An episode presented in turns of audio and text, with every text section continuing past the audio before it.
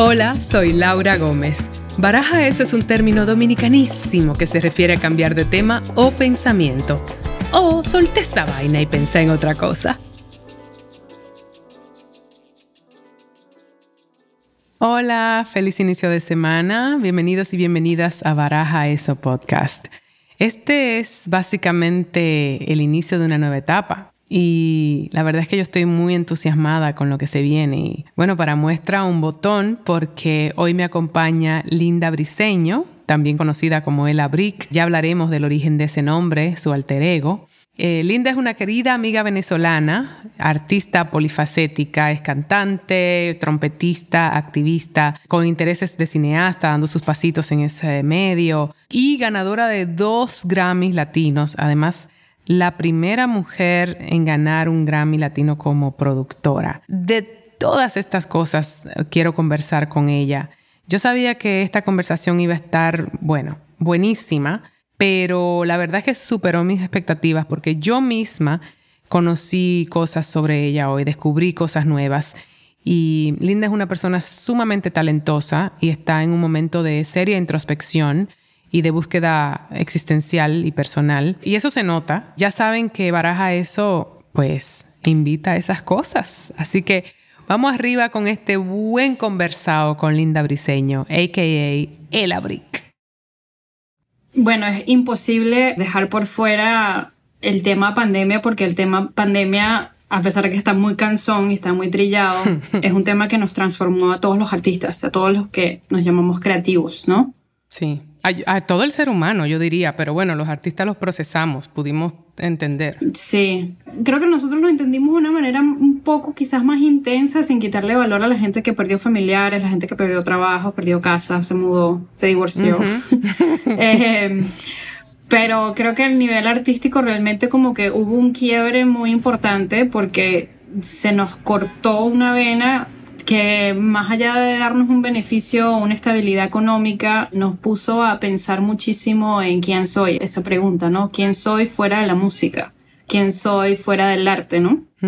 Y yo creo que eso fue lo que pasó un poquito conmigo porque se me vino el mundo afuera, sobre todo porque la mayoría de los artistas que estamos aquí en Nueva York, established or not established, todavía dependemos de un big shot in order to make a living in a city como Nueva York. Entonces, como a mí me suspendieron todos los conciertos y entré como en, una, en, un miedo terrible y al mismo tiempo en agradecimiento porque la ciudad de Nueva York se inventó una cantidad de grants y oportunidades y ayudas para los artistas, pero al mismo tiempo no todo el mundo tenía acceso a esas ayudas. Entonces me preguntaba, ¿qué viene ahora? Después de tener los conciertos cancelados. ¿Cómo voy a hacer si esta pandemia están diciendo que se puede extender? Al principio pensamos que era una pandemia de una cosa de dos meses ya era bastante. Y cuando hablé con mis amigos que sabían, veían este desastre, me decían, cariño, esto va a ser más de dos años. y yo no me imaginaba la vida sin la música y qué va a pasar con los conciertos, qué va a pasar cuando no pueda perform. Like, se me vino el, el, mundo abajo y una crisis eh, de identidad muy fuerte.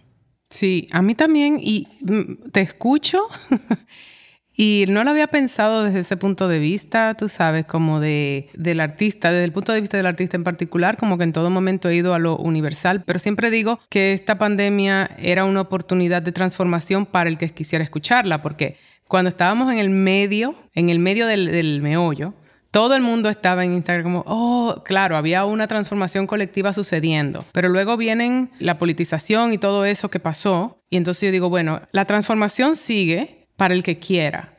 Y por supuesto que, como tú dices, el hecho de que los artistas estuvieran en un espacio donde vieran su modo de ingresos, sobre todo, porque de ahí parte todo, ¿verdad? Que, ¿Quién soy viene de, si no soy esto, si esto no me puede mantener, ¿qué soy?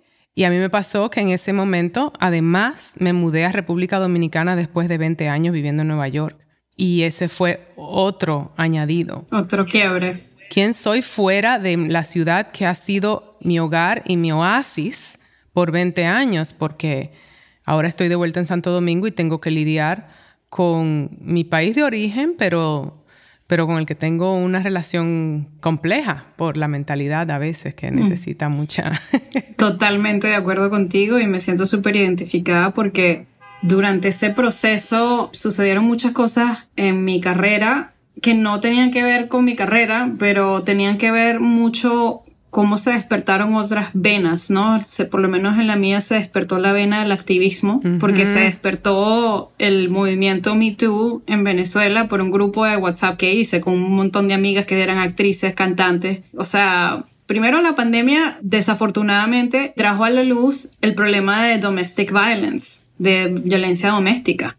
Sí, total. Y en Venezuela sucedió que un montón de chicas de manera anónima empezaron a hablar de sus relatos de abuso con un montón de cantantes y músicos venezolanos de renombre. Y yo sentí por primera vez que era un momento para que ellas tuvieran una plataforma, ¿no? Y es cuando se hace el Me Too Movement en Venezuela, aunque ya había muchas organizaciones haciendo trabajo de activismo, de podcasting también, de educación, pero el hecho que fue creado por mujeres creativas de influencia es lo que le da la relevancia y la confianza al público de apoyar esa iniciativa y ese movement, ¿no? Yo creo que ese, de los highlights de, de esa crisis de identidad sentí que por primera vez el título de activista tomaba sentido por primera vez, porque nosotros los artistas siempre decimos, no, yo soy activista, pero no todos los activistas necesariamente están metidos y comprometidos con una causa que realmente resuena contigo. Y eso fue lo que pasó conmigo. A partir de ese momento, creo que algo pasó dentro de mí que me hizo entender que quizás el sistema patriarcal está diseñado para que nosotras las mujeres pensemos que si se nos suspenden todos los conciertos quizás no tenemos la capacidad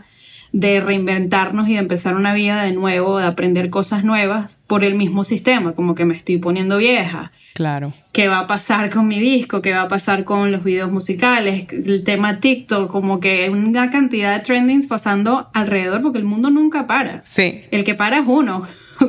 y hay un tema que estás mencionando, hay muchas cosas que me resuenan. Número uno, no sé ni siquiera si es a las mujeres solamente. Yo creo que el sistema como está diseñado está realmente condicionándonos, hombres, mujeres, cualquier género con el que te identifiques, a ser un poco limitante en eso de la reinvención. Por eso es que toma tanta valentía hacerlo, porque realmente no es mentira, porque tampoco es mentira que está diseñado para que a partir de una cierta edad no haya oportunidades y sobre todo, como dices, para las mujeres. Pero pero el tema de la reinvención en general es una vaina que toma para nosotras muchos ovarios, honestamente. Sí.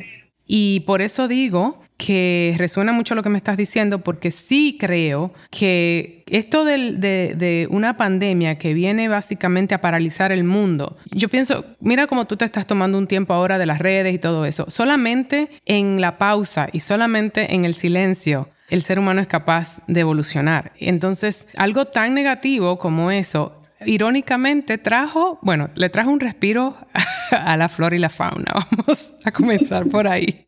A pesar de que nosotros, la raza humana, estábamos jodida, el planeta se estaba reinventando. Muy necesario. Y tú me estás diciendo eso de Venezuela, del Me Too. Y la verdad es que me, me, llega mucho porque en ese momento de silencio entonces sale a la luz esta faceta tuya. La verdad es que es fascinante en cierto modo, aunque sea de ese modo, ¿no? Irónico. Sí, y también uno expone el cuerpo a cosas a las que nunca pensaste que harías. O sea, por lo menos yo nunca pensé que a través de la depresión que me dio a raíz de que me cancelaron todo, iba a tener las ganas de salir al Farscape de donde estaba viviendo. Ay, por favor, sí. Y que iba a tocar la trompeta con una pista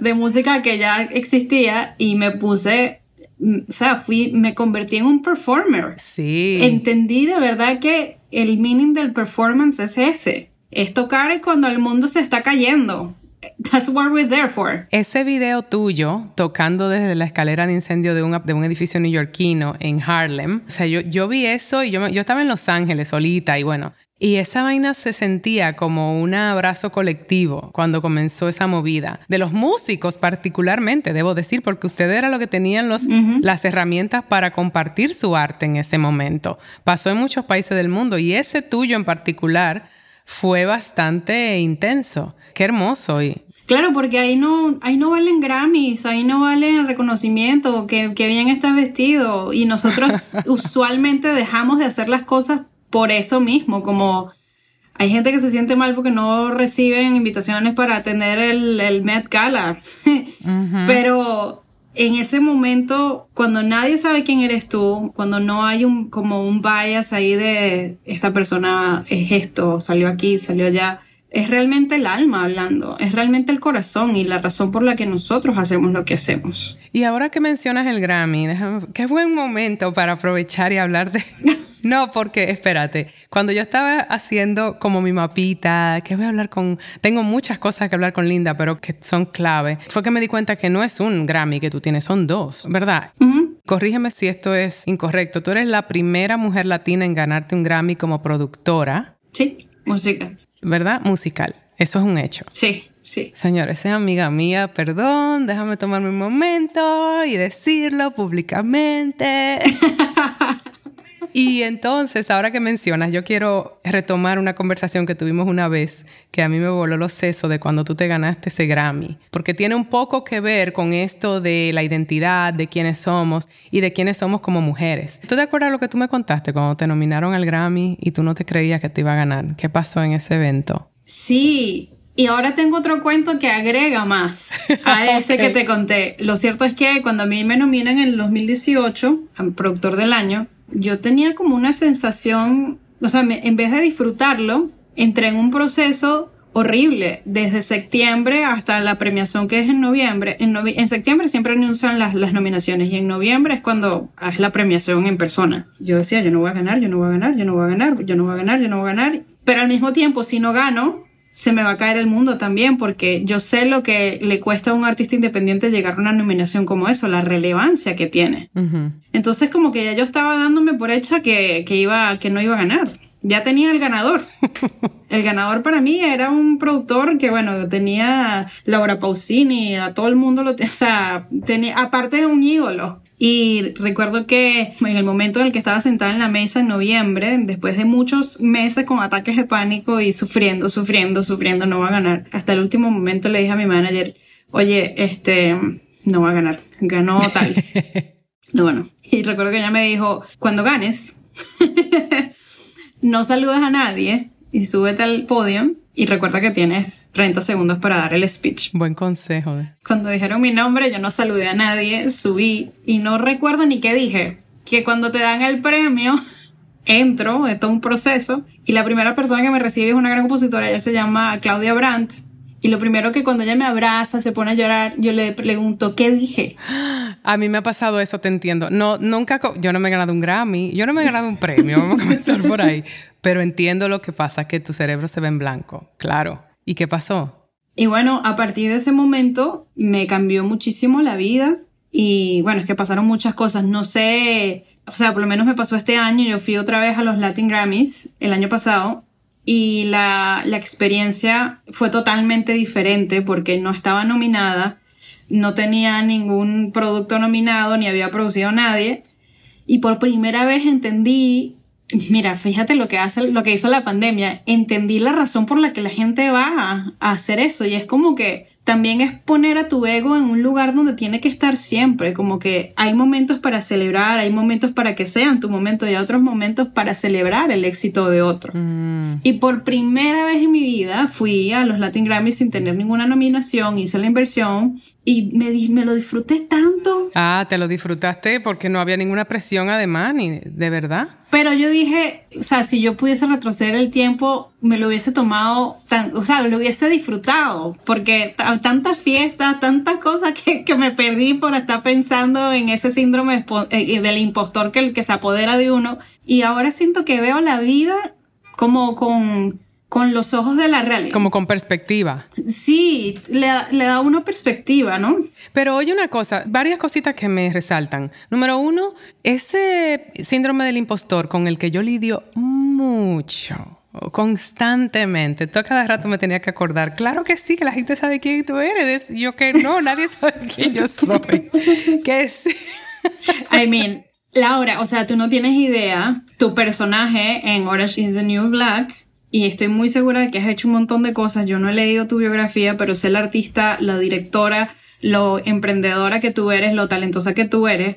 Pero, o sea, tú nos diste a nosotras las mujeres latinas una representación que no existía en ninguna serie de Netflix. En el cine no había una Blanca Flores, no existía eh, las otras chicas, o sea, Jackie. O sea, ustedes nos dieron una voz y sobre todo aquí en New York, que la comunidad latina somos el 20%, o sea, somos un big, big, big chunk of people, but still there's not enough representations of Latinas in movies. And, no, en absoluto. Y todavía pero por ese momento, yo creo que el premio más grande que tú tienes ahorita es la cantidad de gente a la que le diste una voz y sobre todo en la última temporada, que yo no sé si esto es un spoiler, pero people have to watch the last season because... no, no es un spoiler. Bueno, yo espero que no se ha pasado mucho tiempo, pero era, eso era que iba a decir, Linda. Yo pasé por lo mismo, estando en el show, durante el show, yo no podía procesar la magnitud del impacto que tenía eso. Entonces yo creo que hay un poquito ahí de uno protegerse, ¿no? Hay un poquito de lo que te sucedió a ti estando nominada y, no, y negándote eso. Era un poco también de protegernos porque las expectativas, mientras más alta, también más mayor la decepción. Yo creo que uno tratando de estar presente y de no desubicarse demasiado, también se descoloca porque entonces te pierdes el presente pero es una manera de protección, de, Total. Porque es una industria muy dura de explicar. O sea, de verdad que si el mundo es jodido para las mujeres, estas industrias nuestras, en la música y el cine, y la, es un, o sea, elévalo a la máxima potencia y para una mujer que, o sea, romper un récord de esa índole, de ser la primera mujer productora que yo insisto que es como un, honor que uno no quisiera tener, porque honestamente, ¿quién, o sea, queremos que esto sea normal. Sí, total. Pero que ya que lo tienes, tú estás rompiendo un molde, por supuesto que tú pensabas que no iba a ganar, o por lo menos aunque hubiese la posibilidad, y la hubo, obviamente, es más fácil para tu ego protegerse y decir, no, no, no, mejor no caerse de muy alto, o sea, me, me da mucho sentido, pero me emociona mucho. Y es también el sistema, volviendo a hablar del patriarcado, porque me encanta, es un tema que últimamente me, me fascina hablar de esto, y es que esos sistemas de poder están diseñados para que nosotras nos sintamos así, como mujeres. Por supuesto, cierto. Entonces, como, o sea, nunca me he sentido como una víctima, nunca me he sentido como una minoría, pero sé que soy parte de un número que es muy importante de personas que no tienen la representación que tienen, tienen que tener. Sí. Entonces, cuando sucede esto, o sea, son, son situaciones que te confrontan, te, te confortan, al mismo tiempo eh, te hacen sentir esa responsabilidad, pero tampoco debería caer esa responsabilidad sobre mis hombros, sino debería caer sobre los sistemas que tienen acceso al poder para que sigan dando accesibilidad a mujeres como yo, a mujeres como tú, para que sigan brillando, ¿no? Y crear ese espacio. Y, pero que es contra el interés de que, porque tenemos que seguir siendo minoría, porque si no, ¿qué vamos a pensar? Que tenemos derechos, que podemos contar nuestras historias, que podemos ganarnos Grammy. No, ¿cómo va a ser? Eso está... ¿Qué se creen que son hombres? Tal cual, tal cual, tal cual. ¿Y por qué fue que tú ganaste un Grammy que yo no recuerdo? Mira, esto, esto es lo más curioso porque me gané un Grammy en una categoría súper importante con dos proyectos que fueron súper independientes. O sea, yo produje a una chica eh, venezolana que se llama Mebe Caldera eh, y, el, y el proyecto es completamente independiente. Mucha gente no supo del disco porque evidentemente sacas un disco y, y es como donar un órgano de lo caro que sale.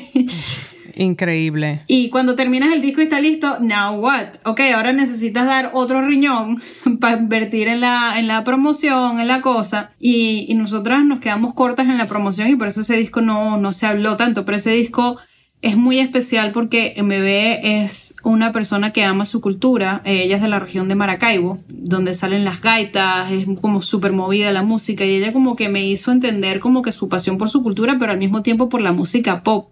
Entonces yo decía, ¿qué pasa si nosotros agarramos la energía de esta mujer on stage, que es súper energética, súper poderosa, y le damos un sonido como el sonido de Waco? Waco es una banda venezolana como que... Ah, buenísimo, sí, ya sé. Y, pero que, que sea una mujer cantando ese estilo de música, porque tiene un vozarrón y una energía. Y bueno, logramos ese sonido, logramos también participación de Maridali Hernández, compatriota tuya. Ah, claro, maravillosa, qué diosa. Y el maestro Rubén Blades. ¡Wow! Entonces, eh, nadie sabe ese secreto porque ese disco quedó ahí prácticamente.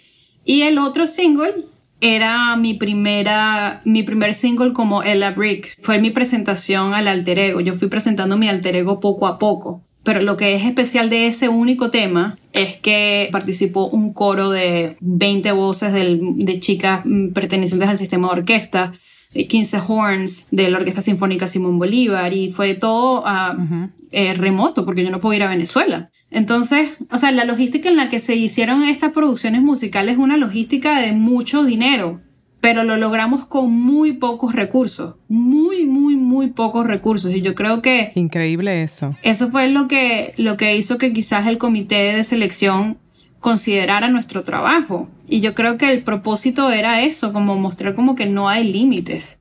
Yo te doy una pieza oyendo, o sea, lo que tú me estás describiendo, y, al, y, al, mismo tiempo me causa una tristeza porque es como que estamos en unos tiempos que nos están, no sé, poniéndole como censura a cómo llega el arte a la gente, o, o no censura, pero, pero mercadeándolo de un modo tan básico, como el mundo de la música ahora mismo está en un lugar tan básico y sin embargo yo cada vez que converso con músicos, sobre todo en mi entorno latino, hay tanto que aportar y tanto talento. Y entonces, ¿dónde está eso? ¿Dónde se escucha esa música si no tenemos acceso a ella? Sí. Total. Total. Señores, busquen Linda Briseño. Yo me imagino que si te encontramos, bueno, Ella Brick, que es tu alter ego. Ahora yo quiero hablar un poquito de eso.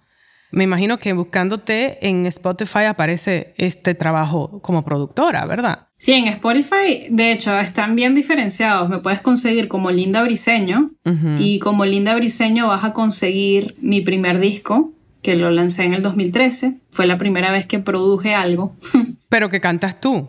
Canto, compongo y produzco. Wow.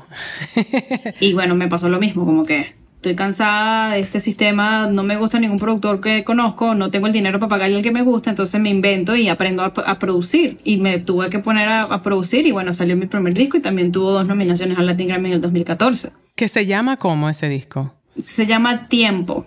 Eh, ese yo conozco, que tú me has compartido música. Es que yo siento como que, wow, de verdad como que nos conocemos a un nivel personal y yo como que nunca hemos hablado de estos temas tan profesionales y cada vez como que descubro cosas de ti y quedo de verdad fascinadita. Yo no sabía que tú, aparte de que ganaste, habías tenido dos nominaciones más. Sí, estaba chiquita. Y eso para un artista independiente, debo decir, eso no es fácil. Llegar nada más al tema de nominarte, eso es todo un proceso y el que no tiene un equipo, o sea, para que entiendan, el que no tiene un equipo, porque eso requiere a veces tu publicista está moviendo ahí, entonces tú eres tu propio ente, tú te estás moviendo a ti misma. Es una cosa también que habla mucho de tu ímpetu. Tal cual. Yo creo que la razón por la que borro todas las fotos de mi Instagram es como esa, ese anhelo y esa nostalgia de, volver a tener la irreverencia que tenía cuando estaba más joven, que la vamos perdiendo cuando vamos creciendo y cuando nos vamos... Yo, yo creo mucho en esta frase que dice conocimiento es poder, pero hay que tener cuidado porque nuestra mente creativa absorbe todo. Llega un momento donde tienes tanta información en el cerebro que ya no sabes qué decidir. Y a mí me está pasando eso ahorita. No sé qué decidir, no sé para dónde ir, qué hacer, cómo. Me compongo y no siento que es good enough. Pero yo recuerdo que cuando yo estaba planeando mi primer disco, a mí no me importaba nada. Y escuchas el disco y es un perfecto desastre. Porque no, el disco no tiene género. Es como un jazz, un bossa nova, después música tradicional venezolana, después un rock and roll. Después, o sea, es como que, ¿a quién se le ocurre sacar un disco así? Pero yo lo hice y no me importó. Era mi primer disco. Al final, de, o sea, las letras malísimas. Seguro tiene más corazón que, que muchas cosas ahí fuera. Mira, esto es otro cuento. Este, o sea, es parte de eso. Entonces, yo perdí, he perdido mucho eso por estar pensando en, como dicen los venezolanos, en huevonadas. no sé si aquí se puede decir grosería, pero... Sí se puede decir, pero eso no es una grosería, es venezolana, nada, no sé. Sí, uno piensa mucho en, huevonadas y, y, creo que de las cosas que recuerdo de ese, de ese tiempo haciendo ese disco y es que no me importaba nada. Qué lindo eso. Y yo creo que, que todos debemos llegar a ese momento donde volvamos a earn that seat and said, no me importa nada y lo voy a hacer no matter what. Pero tú tienes eso por dentro también. Cuéntame un poquito ahora que quiero volver atrás a lo de la brick, porque creo que va de la mano con esto, con esa irreverencia. ¿Cómo, por qué la brick? Que me encanta, by the way. la brick era... Este, un día estaba, tenía como 13 años, estaba en esa crisis de identidad, o sea, vengo de un, hogar hiper evangélico, cristiano, conservador, aparte de la rama latinoamericana que es súper heavy, o sea, con temas de LGBT, con temas eh, sociales, o sea, es como que yo todavía me considero cristiana, pero reconozco que, venir a la ciudad de New York me abrió un espectro increíble porque yo, yo creo que Dios existe y yo creo que Él no va a ser loco para traerme una ciudad y abrirme los ojos como me la abrió de una manera como me la está abriendo ahorita. Y siento que es cuando más, más creo en Dios después de que me trajo acá y más como que aprendo más de, de ese mismo sistema también religioso. Entonces debajo de una mesa yo tenía mucho problema con la autoestima, con mi, la manera en la que yo me veía. También me hicieron muchísimo bullying en la escuela porque era súper tomboy. Entonces como que me decían marimacha y yo lo tomaba como que era súper, oh my god, this is horrible. Y tenía como ese problema, no me sentía bonita, no me sentía bonita y agarré una cámara, para esa época las cámaras tenías que conectarlas a la computadora y empecé a hacerme selfie, a tomarme fotos. Wow, precursora del selfie. Porque eso... no, no había selfie en esos tiempos. empezando, esa, no, esa la época de, del Messenger, de, de ¿Cómo que se llamaba el Messenger? Sí, el Messenger de Windows. Eso, el... De, de Hotmail. sí, eso mismo. Yo no sé, tú eres más joven que yo. No, déjame yo no hablar y no, no, me lleves. Y en esa época del Messenger, del Yahoo Chat, eh, yo empecé a tomarme fotos y vi una foto y dije, yo soy bonita pero no vino de un lugar de... O sea, suena, suena muy ridículo, I know. Es como que... No, yo sé lo que tú estás diciendo, eso no suena ridículo. Pero viene de un lugar como, wow, yo de verdad soy bonita. Y, y, y, la belleza no es lo que me, es que me estoy viendo por primera vez como me estoy viendo, porque no era capaz de verme al espejo por ese mismo complejo, ¿no? Y en esa foto yo dije, yo voy a ser esta mujer, pero no me voy a llamar linda, porque esta mujer va a poder decir las cosas que yo no me atrevo a decir ahorita. Y dije, bueno, vamos a buscar un nombre genérico, cheesy o qué sé yo. Y yo dije, bueno, coño, pero a mí me encanta el jazz, me encanta la Fitzgerald. En esa época estaba escuchando mucho de la Fitzgerald. Y yo dije, me quiero llamar Ella. Ella. Y me puse Ella. Y después dije, ¿y después para dónde vas a agarrar? después dije, bueno, corto el apellido. Hasta la cepa que suene Brick. Ella Brick. Así fue como nació Ella Brick. Pero qué fuerte. Y si quieres, oye, si quieres una simbología más grande que la Fitzgerald para empoderarte a una nena de 13 años con aquellos conflictos que tú me estás describiendo, a mí me parece que tiene más peso de lo que me hubiese podido imaginar. O sea, no, no, no tenía idea del origen de la Brick. Estoy muy emocionada.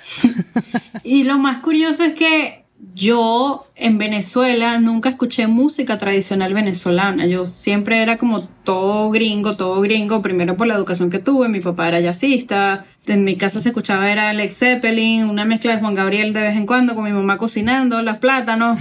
Pero todo era gringo en mi casa, gringo, gringo, gringo. Y cuando llego a, a Nueva York es cuando me consigo con mis raíces. Entonces como que ha sido un proceso que debió ser al revés. Yo debí venir a Estados Unidos a estudiar el jazz, pero ya yo llegué aquí sabiendo jazz y fue cuando empecé a deconstruir lo que aprendí, ¿no? Claro. Pero bueno, volviendo a lo del, lo del alter ego, creo que lo más valioso de, de haber creado ese personaje que se quedó conmigo desde los 13 o 16 es que conseguí una voz. Y esa voz o sea, empecé a, todas mis redes sociales empezaron a llamarse la Brick. Y seguía siendo yo, pero me gustaba la idea de dejar esa idea ahí plantada en la gente. La gente nunca me preguntó por qué la Brick pero sí había algo que me asociaba muchísimo con esa imagen de la hija de, la hija de este músico, la sobrina de. Entonces siempre era Linda Briseño, la hija de. Claro, tu papá ya era un músico establecido en Venezuela. Sí, establecido. Y también como que teníamos una relación donde trabajamos juntos, era mi mentor, entonces como que en el momento en el que más lo necesité, que me apoyara para el proceso que yo estaba pasando, como que ya yo no quiero ser jazz, papá, yo quiero ser música pop, yo quiero ser una estrella como Shakira. el conflicto lo tuvo él. Lo tuvo él y no me apoyó. Mi jefe, cuando le dije que me venía a Nueva York, o sea, me mandaron a quitar todas las trompetas que me habían dado en la orquesta donde yo tocaba. Una cantidad de cosas, o sea, todos mis mentores empezaron a alejarse de mí, hasta el pastor de la iglesia, o sea, me dijo, vas a cargar muerte espiritual por irte de la iglesia. Y yo como que, o sea, las tres figuras de mentorship más importantes de mi vida se alejaron en el momento en donde yo me apoderé de mi propia narrativa como mujer. Qué simbólico eso. Y eso me, me llevó a un lugar muy solitario, pero al mismo tiempo desarrolló en mí un instinto por, por ese, esa sed de independencia siempre y por eso como que me ha costado, no que Linda Briseño muera, pero me, me, me costó muchísimos años reconciliar esa persona y diferenciarla de la otra. Por eso Spotify mm. son dos, son dos cuentas de Spotify. Mis managers dicen, eso es un desastre porque los algoritmos, la cosa, pero, pero todo tiene una razón. Y aprendí yo a defender mi verdad, que es lo que también nos cuesta. A mí me parece muy interesante porque es como que al no matar a Linda Briseño, permites que tenga voz también. O sea, es interesante porque usualmente los artistas que tienen esta dualidad y que luego asimilan otro nombre y pierden el original, y ¿a dónde se fue esa persona? ¿A dónde se fue Norma Jean, por ejemplo, cuando se convirtió en Marilyn Monroe? Norma Jean seguía ahí. Y entonces quizá esos conflictos con droga y todo eso por querer matar a, ese a esa persona que está debajo y que el artista permanezca, tú no, la mataste y entonces por eso esas dos, esos dos entes se comunican y creo que le da mucho poder. O sea, una alimenta a la otra. Total. A mí me encanta. A mí también. Ha sido fascinante, ha sido fascinante. Y, mucha gente me convenció, no lo hagas, tu nombre es muy poderoso. Pero al final como que me ha llevado tantos años entender que al final la narrativa es nuestra, es mía. Sí. Mucha gente se me acerca y me dicen, no, a mí me gusta cómo tú cantas, pero es que la trompeta. Y yo por dentro como que they don't know what they're talking about because I've been playing trumpet since I'm four. Estoy tocando la trompeta desde que tengo cuatro años. Yo soy una de esas personas que no sabía que tú... A ver, yo te conocí primero como cantante, que te conocí a través de Nela, porque tú te acuerdas cómo tú y yo nos conocimos. ¿Tú te acuerdas? Yo me acuerdo, estábamos en un concierto de Gregorio Uribe. Pero tú no te acuerdas de esa, esa no cuenta para ti. Siempre lo borro, pero es cierto, Gregorio fue nuestro primer clic. Siempre lo borro. Es cierto, yo siempre le doy el crédito a Nela. y fue Gregorio Uribe. Yo, yo ya recuerdo más adelante, ya cuando conectamos, porque ese día quizá nos saludamos, ¿no? Pero fue que grabando la canción que Nela escribió como el himno a Venezuela. Volveré a mi tierra. Volveré a mi tierra. Y terminamos entonces en la sala de tu casa. Esta dominicana terminó con la mafia venezolana de Nueva York en una sala en Harlem. Qué buen día. Yo quisiera volver al tiempo y volver ese día. Ese día fui muy feliz y todavía la gente lo recuerda. Estaban los amigos de Nela que, que son, tienen una floristería, que son una pareja divina. La mafia venezolana. Yo era la única, la, yo infiltrada ahí y ese día me... No, pero tú te convertiste en una mujer de San Bernardino. Yo sé, bueno, ya yo era, yo dije, ¿de dónde tú eres? Pues yo soy de San Bernardino. No, es sí. Pero yo en ese momento no te conocía como trompetista. Y luego cuando hice un perfil, de hecho te incluí en, en una serie que yo tenía en Instagram de Immigrant Stories, que era historia de inmigrantes. Y ahí fue que tú me mandas esta foto y yo veo esta foto y digo, contigo una trompeta. Y tú me dices, chica, pues yo soy trompetista. Y yo, esa foto es lo más, pero tú estabas teniendo, y no sé si sigues teniendo, un conflicto con esa identidad tuya. No, yo creo que va a llegar un momento en mi carrera donde yo voy a contar mi historia como es, en cuanto a que es también parte del sistema patriarcal. o sea, nos cuesta creer que una persona evoluciona a otras disciplinas.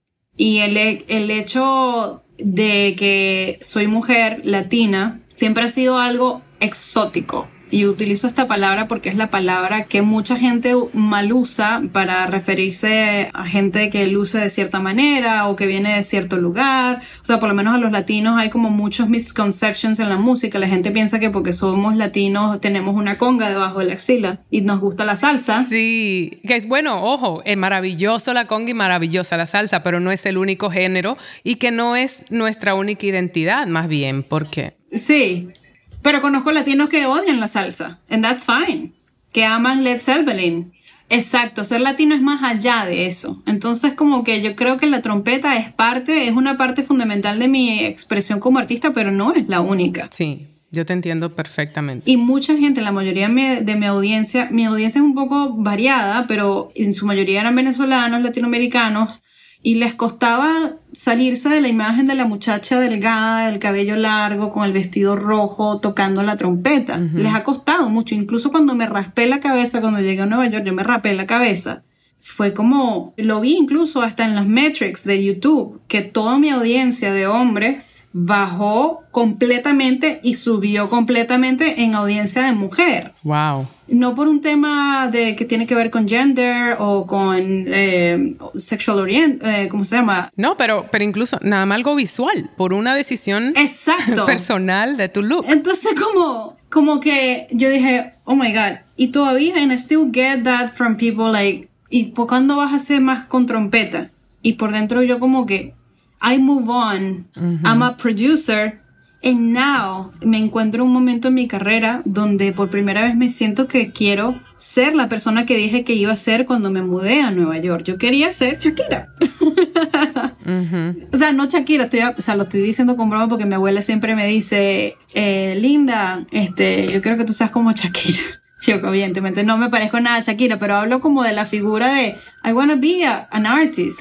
Eh, ¿Sabes? Quiero estar en teatro, quiero que la gente cante mis canciones, quiero ser recordada como recuerdan a un Caetano Veloso, ¿por qué no? Cuando me muera, ¿sabes? Quiero, quiero ser esa artista, pero esa artista está llena de una cantidad de complejidades y a veces a la gente le cuesta que te salgas de personaje. Y yo creo que la trompeta... La trompeta y... perdón. No, no, no pidas perdón, a mí me encanta. Aquí hay un motorcito que pasa por aquí. Saludo, vendo, vendo, vendo cosas viejas y allá es que yo tengo el Mount Sinai aquí atrás. Imagínate cómo está la pandemia aquí. Tengo mucho que no estoy en Nueva York, pero es un recordatorio de dónde tú te encuentras grabando esto. Yo lo que siento, Linda, oyéndote decir eso, más que Shakira, y entiendo, es una broma, pero yo entiendo a qué te refieres, o sea, de que, de que te quería salir del molde. Pero yo, yo también veo como que es una, un tipo de, tú que mencionas lo del sistema y tal, por ejemplo, David Bowie, el monstruo de la transformación, el rey de la transformación, o Prince, o no sé qué, es como, no es algo que se le pone tanta limitación a, a un hombre, pero como que de repente una mujer tener que, eso, te cortas el pelo y es como, ay, ya, ya se le quitó su feminidad, no la quiero, no sé qué le pasó a ella, qué le pasó a Conchita. Bueno, ¿tú recuerdas el disco que sacó Lady Gaga donde se salió de los... Del tieto, le decimos aquí en Santo Domingo, se salió del tieto. Creo que se llamaba Joanne, Joanne, Joan. Es un disco que le dedicó a su mamá, se llama, o su abuela. ah, claro, sí, sí, sí, eh, no recuerdo. Shame on me. Shame on me que no. Ya sé cuál dice. No me acuerdo el nombre, pero era también algo relacionado. Su nombre como le dice su abuela a ella, o, o el nombre de su abuela. Sí, sí. pero ella salió con, así salió con jeans, que el cabello como lo tiene, una, un hat, en that set. Y ese disco fue el de, uno de los de Lady Gaga que menos ha vendido. Pero aún así, eh, la audiencia en sí que ama y ama who she is, regardless, se quedó con ella. Sí. Y Lady Gaga, después de ese momento, es cuando empieza a hacer estas cosas con el cine, empieza a actuar y, y me inspira tanto la historia de ella, a pesar de que, bueno, es una mujer que, ¿sabes? No, no me representa a mí de ni, o sea... Sí, entiendo tu punto. O sea, conectamos con su autenticidad y con que ella, por más que sea. Y cómo se transforma. O sea, Sí. Lady Gaga puede ahora, le demostró a la gente que es capaz de ser compositora, de ser el disfraz, de ser la inspiración de Alexander McQueen. Y después pasa a ser actriz, se ganó un Oscar, eh, un Golden Glove, no sé si fue un Oscar. Sí, yo creo que se ganó el Oscar por la canción. Se ganó el Oscar por la canción, pero estuvo nominada, o sea, que estuvo en este circuito de nominaciones, por supuesto. Se ganó el Golden Globe fue por, el- por lo que hizo en American Horror, Horror Movies. Story. Am- American Horror Story. Correcto. Entonces yo digo, yo quiero que los latinos lleguemos a ese punto donde entendamos que nuestros artistas también tienen una capacidad de transformarse y, y es una invitación a que crezcan con nosotros, ¿no? Pero lleva tiempo. Y a explorar diferentes espacios, porque otra cosa que a ti te interesa muchísimo y, y quiero comentar, porque yo también estoy en ese lugar de reinvención y de exploración. Yo misma me juzgo muchísimo, pero tú, mi vocecita, yo tengo una, Lalo, la loca, eh, me juzga mucho como, pero ¿quién tú te crees que tú eres? ¿Por qué? Porque sabes que escribí ese guion del cual tú sabes un poquito al respecto. Y, y estoy ya en, o sea, lo voy a dirigir y como que de repente me identifico con todo lo que estás diciendo porque yo comencé desde este espacio de que no hay suficientes voces femeninas. No era ni siquiera algo que yo sintiera como tengo vocación de directora. Eso fue unos músculos que se me fueron desarrollando, escribir y dirigir, porque comencé a escribir esos roles que no me daban, comencé a hacer un par de cortometrajes, de repente esto evolucionó a un, a un feature que escribí y que estoy comenzando a mover. Bueno, y este podcast era una exploración incluso también, un poco de identidad y dónde estoy. Y cada momento que yo me desvío de mi rol actoral, pienso como que o la audiencia no lo va a aceptar o me van a castigar o, pero, pero sí, una culpa católica, yo no sé qué, porque yo no soy, yo sí no soy religiosa, pero esa vaina está en el forro de la sociedad. Y digo, puta, pero ¿por qué yo tengo esta sensación como de que si hago otras cosas dejo de ser en lo que era? Y digo, pero, pero ¿por qué no?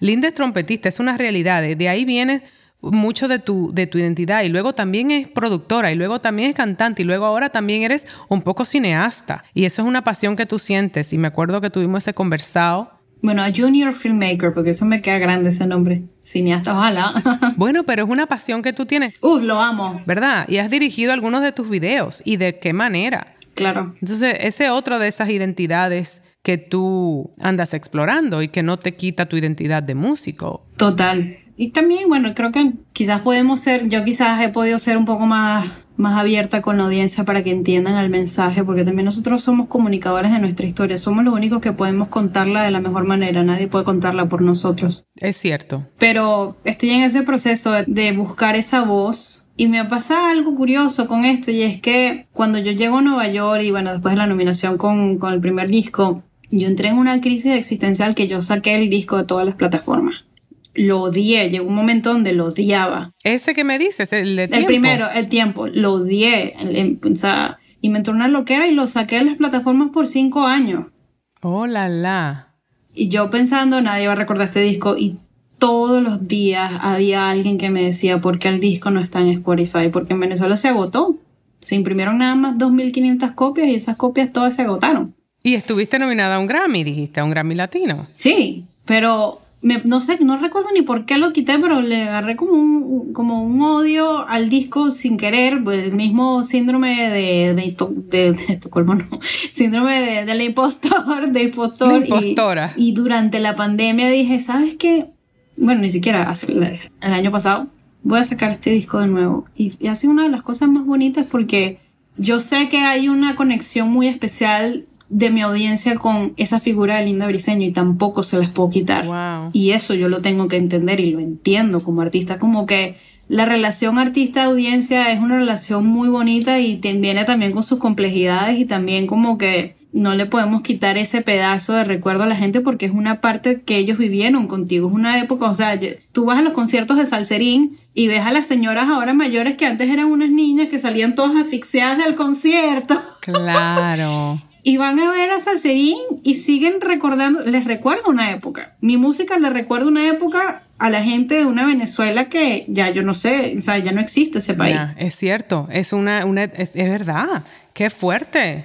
Pero la gente le recuerda algo, o sea, bueno, a mí me ha, me ha estado pasando esta semana, no sé, o sea, me, me puse a ver Stranger Things y me he quedado, uff, pegada con la serie y empecé a ver las temporadas anteriores y me trajo como una sensación tan linda. Nostalgia de ochentosa, claro. Porque ni siquiera por los 80, sino que yo recuerdo que cuando salió Stranger Things, yo me inspiré a escribir música solamente porque conecté con la música. Y yo dije, wow, voy a ver esto otra vez. Y está comprobado incluso hasta psicológicamente que cuando estás deprimido, si tiendes a buscar películas que te hacen bien, que te hacen sentir bien, yo soy mucho de ver. menos Laura Gómez, que, que, se le sube el ánimo la película depresiva, porque digo, hay otros también jodidos, estoy me siento mejor.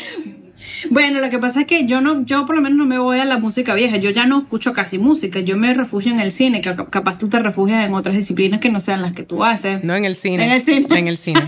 Ajá.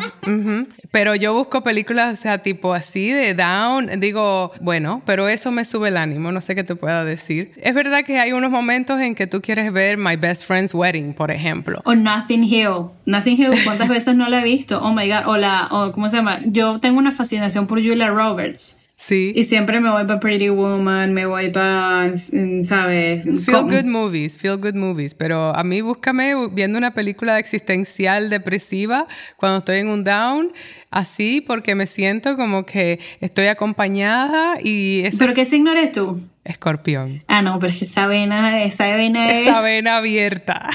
Uf. No, pero ese, ese tiene así el aguijón así, pan, eres como muy dura contigo misma. Fue, vamos, pero ¿esto es psicología o astrología o qué? Una mezcla. ¿Qué fecha, qué hora necesito? No, mentira. ¿Tú qué eres? ¿Tú qué signo eres? Yo soy Libra. Libra. Esto es un balance. People pleasing. Sí. People pleasing, no sabía eso. No sabía esa partecita. Yeah, we tend to be people pleasing trying to find balance. Y el, el, eso de borrar todas tus fotos de tu Instagram fue tú buscando balance. Eso, eso parece muy escorpión, así radical. Lo he hecho ya tres veces. Ya la gente está acostumbrada, pero usualmente cuando entro en un proceso personal las borro. Ok. Y también porque soy control freak. Ya cuando veo que las cosas como que, uy, ya, ya quiero borrar, quiero borrar, quiero borrar, quiero borrar. Yo soy control freak, pero eso no es una de mis modus operandi para expresarlo. Bueno, porque el Instagram no te gusta. Yo tengo una relación compleja. Mira, espérate. No es que no me gusta. Yo entiendo su propósito y cuando me gusta que sean mis términos. No me gusta que estamos en una sociedad que prácticamente ha creado una codependencia de eso y sin eso no existo, no soy, no estoy. Eso es lo que, a lo eso que yo le tengo rechazo. Sí, total. Y yo creo que, es una cosa que pues hay que ceder pero no me gusta como que incluso la industria misma ahora esté demandando que sin, eso no eres artista o sin eso, ese tipo de vaina a mí me, me da conflicto. Pero me encanta cómo tú lo llevas, debo decir. Te, te lo dije. Sí. Tus lives. bueno, las historias, las historias están activas todavía, no pasa nada. Pero está bien, tomaré mejores fotos. no quiero terminar este conversado sin hacer relucir lo que pasó. Mira, si tú no estás en Instagram, mira lo que pasó aquella vez con Alejandro Sanz. No fue por Instagram. Oh my God, qué buen cuento. Cuenta, Cuenta ese cuento, por favor. Yo soy, yo soy amante de Alejandro Sanz, he knows it. He knows it, everybody's amante de Alejandro Sanz. ¿Quién no? Sí. Bueno, conozco a gente que no le gusta, pero. Pues que se pongan las pilas. Le gusta más Arjona. Y eso está bien también. Ah, por Déjame no decir nada por si acaso. No, no, pobrecita Arjona, por favor. Por favor, qué descaro. Ok, continúa. Bueno, pero está bien. Y bueno, lo cierto es que yo estaba saliendo casualmente de un concierto con Nela, estaba en el backstage y me sentía como guapa. Y me puse un vestido y yo dije, me siento feliz. Hay cosas que no sabes de mí. Me puse a jugar con la audiencia, a la gente le encanta esa vaina. Y dije, no sé caminar en tacones. Mm, me gusta no sé qué cosa. Le tengo miedo a los pelos y por último, me he comprado una botella de whisky porque me voy a ir a ver el concierto de Alejandro Sanz. Y estoy muy feliz. Y el niño me respondió en Instagram a la mañana siguiente. Y me dijo, pues a mí me gusta el mar, me gusta amar en libertad, algo así me puso. Y dijo, pero hay un problema porque no, no vas a ver mi concierto porque te estoy invitando a cantar si me das el honor de cantar conmigo y tendrías que ver el concierto desde el backstage. Yo caí como muerta. Caí como muerta, sí. Así. Esto fue público. Público. Ojo, señores, esto fue un comentario que él hizo en ese post que puso Linda en Instagram. Él fue y comentó. O sea, vuelve, restaura mi, mi fe por Instagram. Voy a seguir publicando cosas. Hay que, bueno, tú es que ya tú eres famosa, mi amor. Tú estás a nivel de. famosa. Tú estás para que, para que le hagas la sorpresa a la gente. El descaro no tiene límite, pero ok. Continúa. Bueno, mm, o sea, la gente te mira. Cuando yo, yo salí contigo a la calle, la gente te pide autógrafo. Continúa la historia de Alejandro Sanz, por favor, que mi, síndrome de impostor no acepta tu comentario. Tenemos que trabajar en eso, Laura. Bueno, eh, me invitó a cantar en el Madison Square Garden. Y ha sido una de las experiencias más hermosas que he tenido en mi vida, porque conocí, no tan solo conocí a mi ídolo, sino que yo tenía un mapa mental donde estaba la cara de él, estaba, yo quiero hacer algo con Alejandro Sanz y canté con él, canté con él. Para mí, esa historia es como el punto perfecto donde esta historia, este episodio termina aquí porque eso es así como un highlight de lo que eres tú, yo creo. Y eso no fue un accidente. Eso es una, una energía que tú tienes, eh, algo que atraes. Y yo creo que ese es, vamos, qué manera tan maravillosa de decir lo que tú eres, de lo que tú representas, el abric. Mi síndrome de impostor no me deja recibir este halago, pero bueno, gracias. Pero tu real y verdadera y auténtica Linda Briseño lo recibe, Ela. Así es, así es. Lo tiene que recibir a loca esa. No sabes lo contenta que estoy de, tenerte, haberte tenido en este episodio. No, Laura, yo estoy súper orgullosa de ti. Aparte que, bueno, soy tu fan. Voy a ver si me veo en la temporada otra vez para verte actuando y, y espero muchísimo que vengas por Nueva York y que podamos hacer algo juntas. O sea, tenemos que colaborar en algo, así sea en un TikTok. Tenemos que colaborar. Bueno, tú, tú, tú estás en el tema de... Así sea un TikTok. Haz mi sueño realidad querer actuar. Hacemos algo, por favor. Tenemos eso en común, este tema de ser cineastas. Y la vida nos está llevando, y no es nuestro primer rol, sino algo, músculos que estamos desarrollando, así que yo creo que se da. Pero yo creo que deberías tú venir al Caribe. Sí, sí, sí. Voy a ir, voy a ir pronto, cuando me inviten. Pues estás invitada. Esto es una invitación formal que le estoy enviando a Linda Briseño, a.k.a. Ella Brick, hoy aquí en Baraja Eso. ¿Tú sabes lo que significa Baraja Eso? No. Eso es que deje de estar perdiendo el tiempo, cambia de página y baraja eso, déjate Nueva York, coge para acá. Buenísimo. Baraja eso de estar con el síndrome del impostor. Usted, la real y verdadera. Muy bien, muy bien, muy bien. Bueno, lo voy a hacer, lo voy a hacer. Besos grandes, corazón. Gracias, Laura. Un placer. Wow, qué episodio que he disfrutado. La verdad es que somos amigas, pero yo siempre también descubro cosas aquí con mis invitados e invitadas y hubo muchas cosas que me interesaron tanto de la conversación, que me inspiraron. Gracias, Linda, por compartir esa información sobre tus desafíos con el tema de, del síndrome del impostor. Es algo con lo que yo también me enfrento mucho. Me siento legitimizada un poco por eso.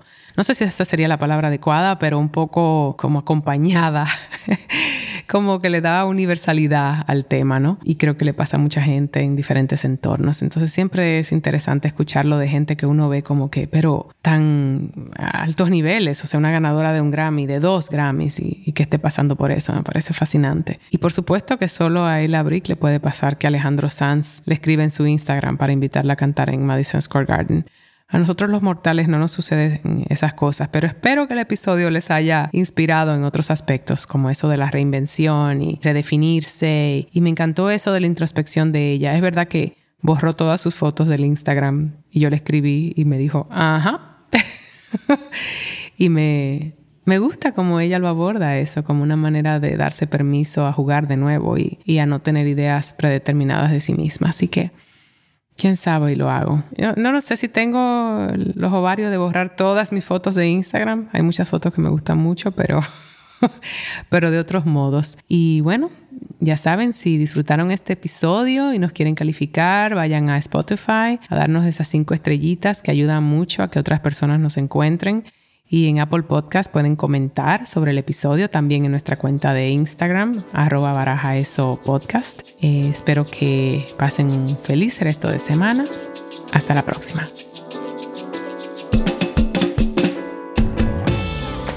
Baraja Eso ha sido creado y coproducido por mí, Laura Gómez, junto a mi tribu caribeña de Yuca Lab.